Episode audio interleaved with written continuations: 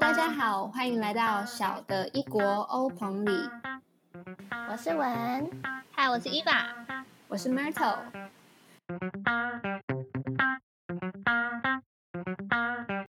人生的寒冬路要怎么转才好？转错方向怎么办？今年毕业季大概是太平盛世以来最不一样的了。真的，因为疫情的关系，大家都只能待在家里。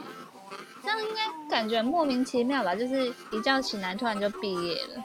毕业之后的下一步，真的是不知道到底该怎么走呢？呢？今天我们来到欧棚里的人生圆环，看老司机如何打方向盘。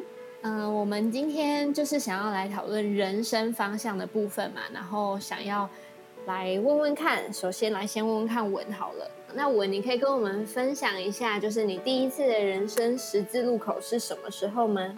呃，大概是出生的时候吧。什么东西？我是谁？我在哪？你最好是一出生你就有意识。好啦，就大概是高中升大学选科系的时候。那时候身边的朋友都很明确的知道自己想要走哪一条路，但是我自己就没什么比较钻研的兴趣或是专长。那我自己是蛮羡慕，也蛮佩服这样子的人，就是知道说哦，我就是要学语言，我就是要走艺术这样子。那我就没有，就还蛮茫然的。然后那时候很常做的事情就是看电影，然后就选了跟电影有关的大众传播。哎，我必须要说，因为那时候你很常看电影，很常是跟我看电影，对吧？哎，等一下，排挤一把，不知道哎，为什么那时候我们没有？是不是因为你住的比较远？对啊。啊，对，因为我住乡下，我住山下山脚下。我们要约你一起来看电影，好像也是有一点点困难，因为那时候年纪很小，你要怎么出？你要怎么出门？等我到的时候已经三个月后了，还记得三个月。你从玉山上下来嘛？差不多，差不多。可可是我要说，就是那时候我知道你选择念这个科系的时候，我是有一点点惊喜加羡慕，因为我觉得就是我们很常一起去看电影，我们对于电影的热忱应该是差不多的。我那时候就觉得说，哇，天哪，你居然跑去念电影！就我一直都知道说，哦，你很喜欢电影，可是我没有想到说你有喜欢到去念这个科系。所以你那时候念的是大众传播，嗯。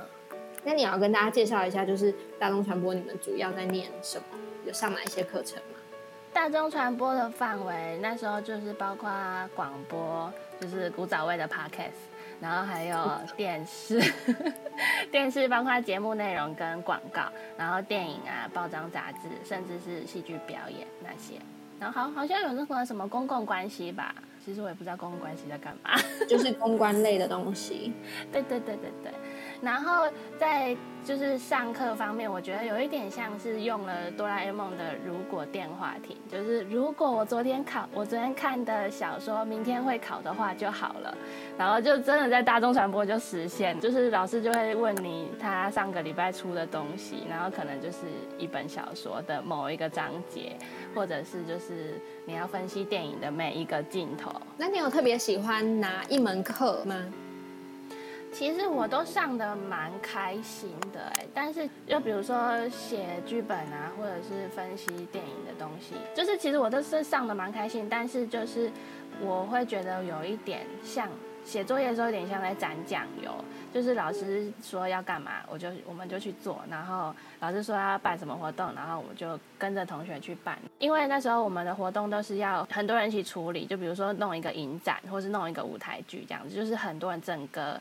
整个年级一起去做的事情，因为我的个性关系，我也不是什么戏上的核心人物、风云人物之类的。然后我也就是蛮比较内向，就是大家都是各凭本事的在钻研，就是这个这个领域的东西。那我就是。有一点像走马看花，完成就好这样。对对对对，然后所以到快毕业的时候，就有有一种什么都不是很会的感觉。因为有些人念书的过程当中，就是会找到他的火花，比如说某一门课，然后看到某一个电影，某一个运镜的角度或是什么之类的，然后 moment，对，然后突然就发现说，天哪，这就是我想要做的事情。你有你有你有在就是念大学的时候，你有这个 moment。还是你是就是那个 moment 就觉得说天哪，这就是我不想要做的事情。有有有有，真的就是我们在拍电影的时候，就是超级多人就在那边等，不知道在等什么，反正就是 可能等灯光或者等什么，然后就一堆人在那边等，然后想说天哪，我想回家睡觉。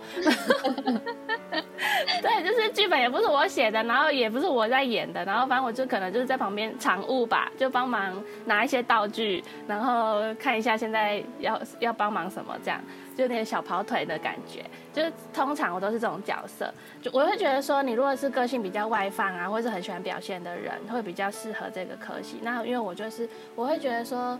就是要做好一件事情，需要动用到这么多人。我的个性没有办法去跟所有的人都变成好朋友，然后请他们帮我做事。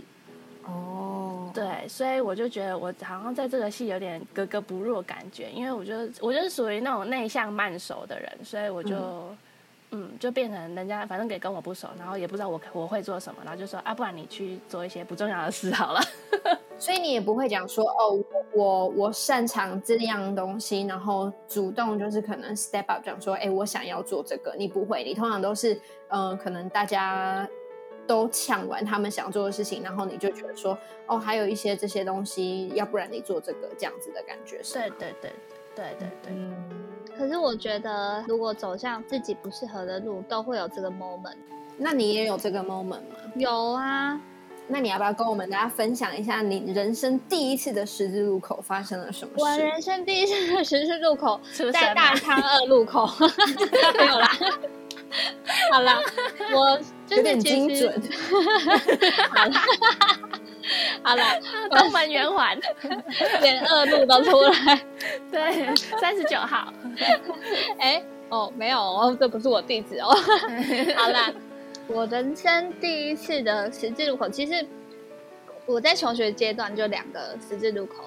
第一个是发生在我国中升高中，因为我就是一个不爱念书的人，所以我的升两次升学都是靠画画，然后比赛啊。第一次是靠比赛，第二次是靠推甄，所以我都是画画画进学校里面的。我没有任何一次靠我的。你想要做什么吧？因为你都是靠推甄的话，就代表说你对于某一项东西有非常强大的兴趣。就是我佩服的那种人。嗯，对，很会画画。所以我要讲的就是我刚刚说的，就是他佩服的那种人。但其实你佩服的那种人，其实并没有你想象的这么厉害。我们是有喜欢的事情，但喜欢的事情不代表是我们可以拿来呃上学、拿来工作用的。对，像我那两次，就是我第一次选择的时候，我就是想，我到底要念设计系。还是我随便找一间念就算了，因为我知道设计系不是我想要的，我自己很清楚。你是想要画画，你并不想要设计。然后我在高中升大学的时候也是遇到一模一样的十字路口。其实我有上美术系的夜校，可是我其实想上美术系是因为我想画画，可是我也知道这不是我要的创作，因为我要的是创作，我要的不是画画。因为美术系说真的就是坐在那边，然后可能画景物，可能画一个什么。但是我想要的就是可以自由的发挥，然后做自己想要做的事情。没错，我想要自由创作，但是我知道没有任何一个科系有办法给我这个东西。对，所以其实我有点妥协了。那我问你，就是因为你的，你说你国中升高中，以及高中升大学，你都做了同样的选择，就是你有一一模一样的选项，然后你做了一模一样的选择。那你在第二次做这个选择的时候，难道你不会害怕吗？就是我已经知道说我选过一次，然后我不喜欢了，可是我又将去选第二次我不喜欢的东西，你不会有这种感觉吗？我觉得怕是会怕，但是我也知道说我要的东西没有任何人可以给我。我知道这不会是一个科技，所以你就妥协于做一个你觉得就是比较能够呃享受大学生活，还是还是怎么样？我觉得感觉是给我的家人一个交代吧。呃，像我们华人，大部分的华人就是都会这样子，可能多少都会想到说父母的期望啊，然后家里可能姐姐，那我姐姐也很。对自己很有抱负，然后现在当设计师，然后二姐也过得还不错，就是大家其实都有自己的路，都已经走得蛮好。可是我就就会觉得说，我好像缺了什么，少了什么。然后因为我一直没有走在我自己想要的路上，然后我就会越来越觉得没有自信，然后越来越觉得都不知道自己在干嘛。嗯，所以其实有点算妥协了这件事情啊。说到妥协这件事情，我我来分享一下我的就是两个十字路口好了。我从国中升高中到高中升大学的时候，其实我的方向就是我的远程方向是一直固定的，但是我对于近程方向其实原本没有什么想法，就是我一直都想要。你的远程方向是什么？我的远程方向是当空服员，但是我一直不晓得说我应该要怎么样一步一步的走到那里。然后我当时就其实有去查很多的资料，就是我想要知道说我要怎样才能够走到那里。那当时我就发现说，就是国中的时候，我很想大学念高参，就是高雄参旅学院。然后我就想知道说，那我要进入高参的话，我必须要进入哪一间的高中或是高职，我才能够进入高参。知道说哦好，那这这个是我应该要选择的路，然后我才这样子去做选择，这样。那你为什么会想要去念高餐呢？当时的资讯好像是有看到说他们的毕业旅行会去欧洲，大概三四个国家，就是一整个月。然后我觉得说天哪，这也太不是就这样吗？对，所以是想要去 毕业毕业旅行。然后还有还有他们的，我以为是。那间学校有什么东西很厉害？没有，还有他们，我以为是他会让你当空服员，不是他们的那个技职合作，就是他们有一整年是在校外实习的，就等于说他们好像大三吧，一整年是完全不进学校，就是大家就是各自去实习，完全几乎完全不进学校。我也不知道是不是有完全大学四年嘛，然后就是有一整年是。完全在实习，然后因为这算是这个产业当中比较好的学校，在台湾比较好的学校，所以他们能够获得的实习机会也相对的比较好，比较完整，比较有机会去大公司或者是我想要去的公司实习等等之类的。所以这就是我的其中一个原因。我当时很想要出国，我当时的梦想嘛是去国外实习。然后他们也确实有这样子的合作，因为我高中就选择这条路嘛，所以想当然了，我一定会遇到很多可能也是想要去高参的同学。很多同学念高参，那也有在他们念大学的时候，他们实习的单位是在国外，然后就是一整年在国外实习这样子。然后我就觉得说，这是我想要走的路，所以我就呃设定了这样子的短程目标，不是因为我真的喜欢呃念我高中想念的东西。可能只是觉得说不介意，但是其实最主要我是为了我远程的目标而努力。所以其实我那时候念的时候，因为我念的是餐饮，念完之后我就觉得说天哪，我也是跟你一样那种，念了就知道说有一个我不要当厨师，那个 moment 出现了，对，不好的不想要什么的 moment，对，什么也不愿意当厨师。就是。那个 moment，这种感，yeah 的 moment，天哪，不要，饶了我吧！可是我觉得在判断那个就是 yeah 的 moment 跟日的 moment，我觉得很明显的，非常明显，而且日的 moment 会特别的明显，而且甚至是在选择之前，其实你就有一点那种感觉，所以千万不要忽略你的感觉啊。这很重要哎，我觉得我还是很喜欢，就是料理这件事情仍然是我人生当中的热忱之一。就像我相信，对于文来说，看电影或是电影这件事情本身仍然是你人生当中的热忱之一，但不代表你就想要把它作为你的职业。对，真的就是呃，在那个环境下待过之后才知道这件事情。就是你会觉得这件事情蛮好玩，好像就还不错玩，但是真的要变成一个工作，就哦不，no，我先走了。我觉得 Moto 很厉害耶，就是国中的时候就知道他大学要念哪一个学校，真的超强，就是有一个志愿。所以我觉得定定远程目标其实是蛮重要的一件事。对对，可是谁跟国中生谁会想要定远程目标啊？我交得到男朋友再说吧，我。说到这个，我想要分享一件事情，就是我那一天才跟我一个朋友聊到，说他他在瑞士，然后他女儿今年十十一还十二岁，他们在国小毕业，就是差不多是我们国小毕业的年纪。他们在国小毕业之后，你就必须要选择你要做怎样的职业发展。哎，你觉得压力是不是很大？选了不能改吗？几乎不能改，好可怕哦！不能改，太过分了吧？就是你要选择，比如说你念大学的路，或者是你就决定我要投入到某一个职业当中。比如说我今天要当美发师，或者我想要当什么建筑技师等等之类的。所以应该还是可以改吧。几乎是不能，但是要改是可以，就是硬要改是可以，可是就是你会很辛苦、很困难、很麻烦，就是等于说你从国中、高中、大学这段时间，人家还在念书、还在找自己方向的时候，你可能就已经在，比如说练习你的技术，比如说你想当一个裁缝师等等之类的。啊！可是他如果遇到 Oh no 的 moment 怎么办啊？对啊，我们那么容易遇到 Oh no 的 moment，我 Oh no 狂哎！对啊，这我就不知道了。我也是觉得说天哪，好可怕。可是他们的他们好像大家都蛮开心的。那你也可以选择继续读书啊。说真的，如果你觉得自己是适合读书的人的话，但是有时候会是你已经出了社会之后，然后觉得你少了什么，然后再回学校念书哎。应该也是可以的，但是不晓得说会不会就是比一路升学上去困难很多。哎，你们你们在大学毕业的时候有遇过就是对人生的恐慌吗？我我应该没有，这题你可能要问我，因为我很确定我自己要做什么。好幸福哦，很幸福，真的很努力。我是没有什么恐慌哎，但是就是真的是接近毕业的时候。还是不知道自己要干嘛。那时候就是有有刚好上一门课，然后那个教授有跟我们聊，就说你可以从平常最常接触的事物开始去思考这样子。然后那时候就想说，啊，我大学四年最常做的事情就是谈恋爱呢。啊，我喜被安诺当家庭主妇吗？你就谈啊，狂谈，不是狂谈劈腿，对，一次交八个男友，没有同一个。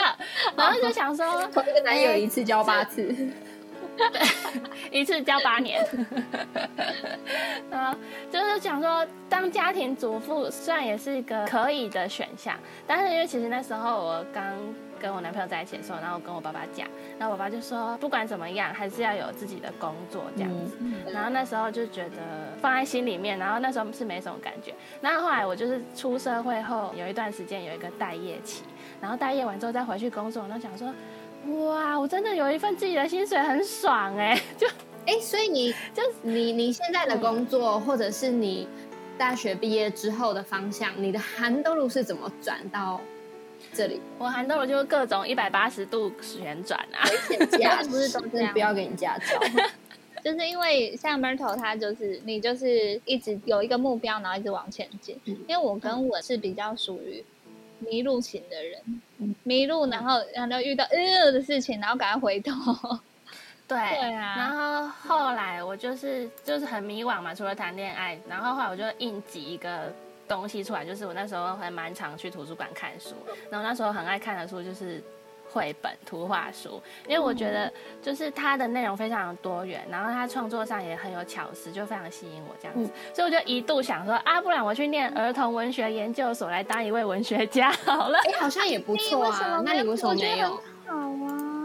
没有，后来就是更深入去挖掘这样的想法的时候，然后就发现比起文学，其实我更在乎的是幼儿教育。就是我想要知道成人应该要怎么做才是对小朋友才是最好最适合的。后来就想一想这个问题，其实源自于我的成长过程。我就常常有很多疑问啊，然后也常常有很多的不快乐，就自己常常会觉得自己跟父母很疏离。但也不是说我的父母对我有多差，就是他们其实真的很保护我。就是研究所毕业好几年，就照样付学费、房租、生活费，照付，就没有让我，对，就没有让我吃到什么苦，就是温室里的小花朵。但是就是成长过程中，你还是会觉得说，就是爸妈好像就比较 focus 在。提供我们生理和物质的需求，但是对于情绪跟心理层面，就是有点力不从心的感觉。他们成长过程可能连基本的需求都是困难的，所以他们就觉得说，我给你不愁吃穿，然后让你有有生活费，就是就不用让你去打工，就已经很好了，就这样子。哎，我突然发现你们两个的热忱结合在一起，好像就可以出绘本了，因为。对，画画，然后你对于幼儿教育又有就是热忱跟研究。我有想说，不定未来可以来合作一下。可以啊，哎，其实我真的有想过这件事情，我最近才跟我朋友提到这件事而已。我就负责，就是我有想要做会，我觉得可以。对啊，所以我那时候就很想知道，说身为一个大人，到底应该要怎么去对孩子，才能让孩子在大部分时间是开心的，是感受到被爱的。所以我就跑去念幼儿教育的研究所，然后就一直持续走在这条路上。那我也觉得我可能就是现世宝啦，就是小时候任性不听话，长大当老师。这个真的真的需要被教训一下，真的被小孩教训。好，那伊娃呢？伊娃，你的韩兜路哦，我的韩兜路哦，我先讲一下我大学毕业的第一次迷路。好，对我大学毕业大恐慌哎，因为我觉得我也是像文一样，就是嗯，我爸妈其实也都尽量给予我们可以负担得起的，就算我去打工，我还是有拿零用钱，就是过得很一个很幸福的嗯小花朵。哎，又讲自己小花朵哈，所以我也是些小花朵，反正就是。呃，大学毕业的时候其实很慌，因为大家都在找工作的时候，你就知道说，天呐，我念的又不是我想要的，然后我又不知道我要干嘛，整个大恐慌。打断你，暂停一会儿，你你可不可以先跟大家说说看，里面的设计系在念什么？因为我觉得这个给那些嗯不确定自己要选选什么科系的人，也是一个很好的参考指标。因为我觉得我们大学都。对，是一种不知道自己在念什么，不知道自己会念什么的情况，然后就去念了。对，对啊，所以无头苍蝇是是念法，或是苍蝇，大家分享一下设计系念的东西有哪一些吗？其实因为我念的是产品设计系，以我们学校来讲的话，算是商社。嗯，但其实我们要画工业图，工业图对，那工业图是我最不。不擅长哪一种工业图？对啊，工业图就是你要设计，就是工业图就是你要设计这个产品，你必须要设计它的结构。嗯，对，它不是很单纯的就是画画，所以我才会说，其实我在一开始我就知道这不适合我。啊，听起来就很无聊。所以你的高中跟大学的设计系都是都是这个东西吗？我高中念的是室内设计，室内设计其实相对的，我应该会比较有兴趣一点。可是我念的一样是公社，因为我们我我念的学校的那个是比较室内设计的规范是在工业里面，不是工业 风 Hello，工业风的装潢。所以所以产品设计跟室内设计，你比较喜欢的是室内设计，可以这样说吗？呃，可以这样说，但是它离我更远，因为它就是完全以工业图去去制作，对。然后商品设计，你还可以设计它的外面的 logo，或是它它的那个商品的图案、图样什么的。但所以，我应该会比较适合视觉传达设计。哦，对，嗯。但是我考就是是比多比较多图案的东西这样子，我比较适合平面。哎，所以室内设计师 都会木工吗？呃，大部分都要，基本都要会。所以他会做一张椅子，嗯，都一定要学啦。我不知道其他学校，但是我们学校是都会学。我据我所知，我认识的室内设计科的人，他们以前都是有学木工的。对，但我不知道确切其他的学校，因为当然还是会有一些呃学校上面的规划性的不同。对啊。那那你可以跟我们讲一下，就是你刚刚说到说，呃，是这两个不同的设计的课程当中，有一些你比较不喜欢的东西。但是当中有你喜欢的东西嘛？你特别喜欢上的一门课，就是高中跟大学。我觉得我喜欢的课就是手绘，因为我喜欢自由。对，就像我个人，就是我个性，我也是喜欢自由。我喜欢自由创作。嗯。我喜欢就是一个东西是，呃，我用我的我的想象力去制作出来的，不是说它就是一笔一画，然后都要分分好好算的很精准。那个其实听起来我就会觉得压力很大。嗯，所以你不喜欢受限？我不喜欢受限。对，问我爸妈就知道。基因哎，你的任性是不是也写在你基因？啊，不好意思，任性不是写在我的基因，是我的基因。而且那是不是牵涉到数学？不是我们不用念数学，我以为就只是牵涉到直尺而已。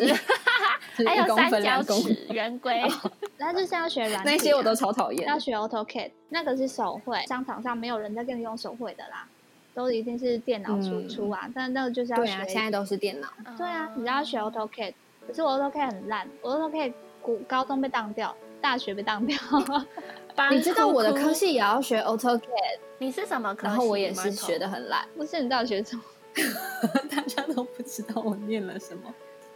我跟你讲，我的科系非常有趣。我念的科系是休闲游戏系，可是其实我们的科系当中，你听起来就是很多玩乐的东西，对吗？可是没有哎，我们跟观光一点关系都没有。我们是非常多的规划，非常多的做模型，非常多的企划书跟报告。规划什么？就是是完全我原游戏内容、社区规划啊，类似游戏内容也会。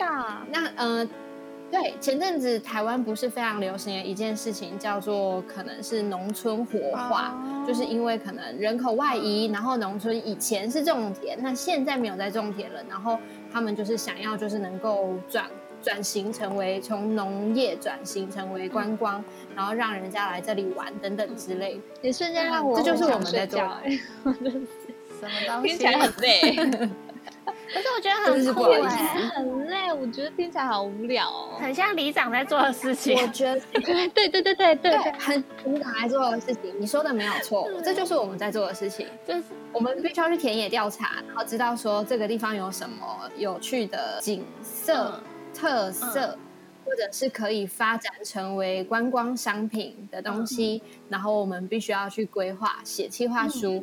那呃，就是我们应该。人家以为休闲游戏可能做的是类似像观光这种东西，可是其实观光科系在做的是，呃，玩乐当中的事情。我们是在做玩乐前期的规划，比如说去规划一个游乐园，去规划一个呃风景区，弄一个东西出来给大家来玩。对，所以我们也要学 AutoCAD。然后我超恨 哦，真的是不是？懂 AutoCAD 的人就知道没有啊，我们就是那个不懂的人。被他霸凌过的人都是 都是麻烦同学帮忙。真的啊，就是这样啊。哎，他从高一发了我到我我大学毕业，吓死我了。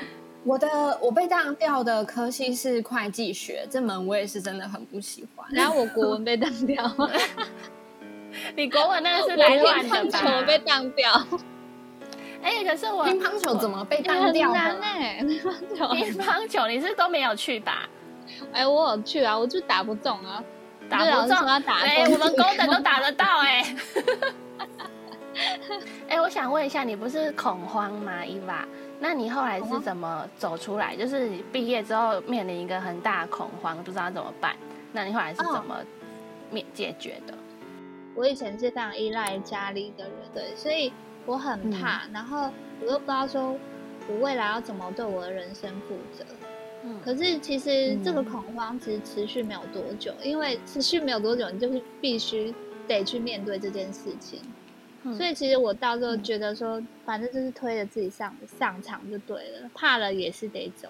但走出去之后，你就会发现说，其实没有什么，但只是去上班，然后上班下班这样。找工作的过程是比较辛苦、蛮煎熬的，很煎熬。而且，那你有选说你想要丢什么公司的履历吗？还是随便丢？其实一开始当然就是随便丢啊，想要喝咖啡就去 咖啡厅，想要买东西就去 Seven，没有就都投。什么意思？然后就是咖啡店员也投，然后超商店员也投吗？啊，对啊，都投啊。我其实没有啦，超商我没有投，因为超商是我真的是底线。如果我真的，因为超商真的太忙了，如果我真的找不到工作才去。但是我真的什么都尝试过了。然后在那之前，我爸就说：“哎，大姐要去员工旅游，不然你跟他去，送你一个毕业礼物。”我就去员工旅游，去哪里？跟他们去波流。哎呀，怎么那么好啊！回来之后我就想说，不然我去旅行社工作好了。然后就感觉好像可以出去玩。那时候应征的项目是业务助理，然后跑去当业助之后，我就想说，我应该可以出去玩吧。发现业助累的跟狗一样，就是每天发传单，然后后来还要兼 OP 的工作，订票，然后订帮忙订票。因为我会美术，然后我还被就是老板就叫我做手册，比如手册也要我做，然后什么超级好用哎，那你根本什么难怪别人都走光，你都把别人家工作抢来做了。有没有帮老板？没有，我们公司本来就只有四个人，只是后来变三个人而已啊。我那时候其实就像八爪章鱼一样，我要做很多事情，只是那时候我那个 moment，真的 moment 出现。然后我到了下一个工作之前，这中间我还是不断遇到一个一些让我觉得日的工作，然后其实都没算进去啊，都我有些也忘记了，但我还去卖过丝袜，卖过儿童用品。然后当过那个保险员的卖丝袜是要现场试穿给客人看吗？那是 A 片吧？在恭喜啊！那所以你做过这么多工作，你有觉得说这些工作当中有没有一两样让你觉得说哦天哪，我觉得在这个工作很好的的的的事情？旅行社有啦，我觉得我在这间公司我达到我的成就感，我就会觉得我可以继续。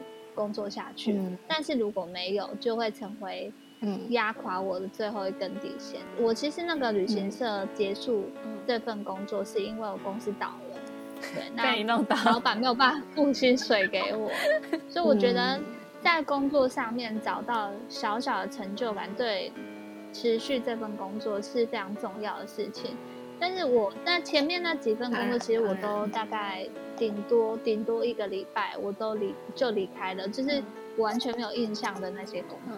我刚讲出来是有待到比较久一点点，或是印象比较深刻的工作，在就是旅行社下一个比较久的工作就是兽医院，到现在。嗯，那我在兽医院其实就有蛮多让我觉得有成就感的时候，比如说虽然很累，像是什么？比如说，其实。可以帮到一个客人的时候，那你很适合服务业。我很适合服务业，对。可是真的，我像我现在声音都快哑了。对啊，因为像疫情的关系，就是你要做各种防护，然后你要宣导什么的，会比较辛苦一点啊。那我觉得工作就是这样，你要有一个小小的 moment，让你觉得说，哦，我最做这份工作是我有成就感的。例例如说，你可以更了解一些医疗方面的知识。对，然后你可以帮助到需要帮助的人，对，然后你可以在就是呃遇到急诊的时候做出就是最合理、最最适合这只动物的判别。我觉得这个都是影响你就是能不能继续这份工作的一个成就感。工作对你来讲就像呼吸，就像生活，你就不会觉得有什么对，但是压力还是会有，是就是要知道说怎么去排除。嗯那文呢？你可以跟我们说一下你的工作的内容是什么？然后还有，你说你还有待业的期间，那除了就是你有做过哪些工作？这当中有哪一些工作让你得到了你的成就感？呃，其实我就只有做过导师这个工作。所以，所以你待业期间，然后之后的工作也是对对，只是换学校而已。就是因为体制的关系，我就是几年就要换一个学校这样子。当然，你也可以再换回原来的学校，没有限制，但就是必须考试，然后换学校。那时候我在 A 学校，就是想要换个环境试试看，然后我就去了 B 学校，结果发现 B 学校的同事 真是吓死我了。呃，可能在 A 学校的同事给我很大的自由空间，就可以自由发挥。我想要怎么上课，我就怎么上；我要怎么安排我。跟孩子的活动，我就怎么安排，就是只要我跟我的大班老师讨论好有一个共识就可以了。但是到了 B 学校之后呢，大班老师要求非常的多，而且他是一个标准很高的老师，所以我就觉得我完全达不到他的水准，然后就觉得压力很大。所以你，所以你忍了多久？半年，然后我就离职了。然后离职之后，我就等下一次考试，考回了 A 学校，考回到我觉得自由的地方，这样子。可是这样你就知道你想要的是什么。对，就是想要自由。哎，跟我一样吗？对啊，然后因为 A 学校的老师就是我自己觉得比较是比较平衡的，对我来说啦，对我来说是比较 A 学校是比较平衡的一个环境。那你从你大学毕业之后，然后一直到刚开始的迷惘，然后一直到念了研究所，然后做这份工作之后，你有觉得说？你想要换工作的时候吗？或者是你其实一直发现说，哎，好像这就是我喜欢的事情，我也愿意一直做这件事情做下去。那如果有或没有的话，是什么 moment？其实这还是难免会有想要逃跑的时候，就是什么同事很难相处啊，或是小孩很难教啊，或是家长都不配合啊，然后又很爱客诉啊的那种时候，你就会想说，啊，不然我回家当家庭主妇好了。给 给追养，然后追就表示对追就是嗯，有问过我的意见吗？对，然后反正就是后来我就经历了那个在 B 学校一个心力交瘁的工作时光之后，然后我就走上了疗愈身心灵这条路，就是成为了一个疗愈师这样子。然后我觉得我在这条路开始练习，就是用更宽广的角度去看待我的生活跟我的烦恼。就像我以前，他就我以前就是习惯，我遇到我不喜欢啊、无法忍受的事情，我就是跑掉。我就是逃跑，远离这些东西。但后来发现，逃到最后好像就是除了待在家里以外，其他地方我都不舒服，就有种画地自限的感觉。但是我后来就是接触了身心灵，就是疗愈的那个领域之后，我就是开始体会到，其实我只要自己的心境转变了。把不喜欢的东西变得不那么讨厌，那我就根本不需要逃跑，就问题就自己解决。就是我只要就是我在的地方都是我喜欢的地方，或是我不讨厌的地方，那我的选择就变多了。这样子改变心境，我觉得蛮重要的。当然，就是打怪也是要看等级。如果遇到那种超级协调、超长的 BOSS，我还是会先躲起来，免得还没想到招数直接被打爆。我就觉得说，嗯，如果我讨厌的我都要把他踢走，那我生活中真的会只剩下喜欢的吗？还是说我喜欢的也会变成讨厌的？那所以你会不会觉得说，有的时候就是怎么讲？有一句话讲说，危机就是转机。你也是因为经历过你很不舒服的环境，才发现说，哎，我。其实可以改变，对啊，就是我现在就是目前状态，就是不是只有走在一条路上。就算我就是一边当着薪水稳定的老师，那我一边也是努力在生活中锻炼自己的身心灵，然后一边探索人生的更多可能，这样子就比较没有那么嗯迷惘了。就是说，我没有一定要怎么样。对啊。我觉得人生有很多条路可以选，对，就是我觉得我现在这样子的好处，就是说，当生活中冒冒出一些跟你不熟的人，然后很爱给你意见的时候，就告诉你说，啊，你应该要怎样，你应该要考正式老师，你应该要有一份很稳定的工作啊，什么什么之类的时候，就是以前就会觉得说，真的哎，我好像应该要怎样哎，然后就会觉得自己好像不这么去做，好像不够好啊，没有资格快乐等等狗屁这样，但是我现在就是已经看到。自己人生的更多可能，所以那些意见王就是活了一大把年纪，就是 可能也看不到我现在看到的境界。这样，我觉得那种感觉有点像是就是被蒙着眼睛的马，就是只会往前冲。但是我就是拿掉眼罩的马，就是我就想要停下来闻一下路边的小花，或是看一下远处的风景这样子。然后这时候有一只蒙着眼睛的马跑过来跟你说：“哎，你要往前冲啊！”然后你就会笑笑的把路让给他。就是哦，你想冲你去冲啊！我想要做我想做的事，这样好像很好哎，这样子感觉也是一个蛮平衡。对对对对，就比较不会被别人影响自己的自我价值判断，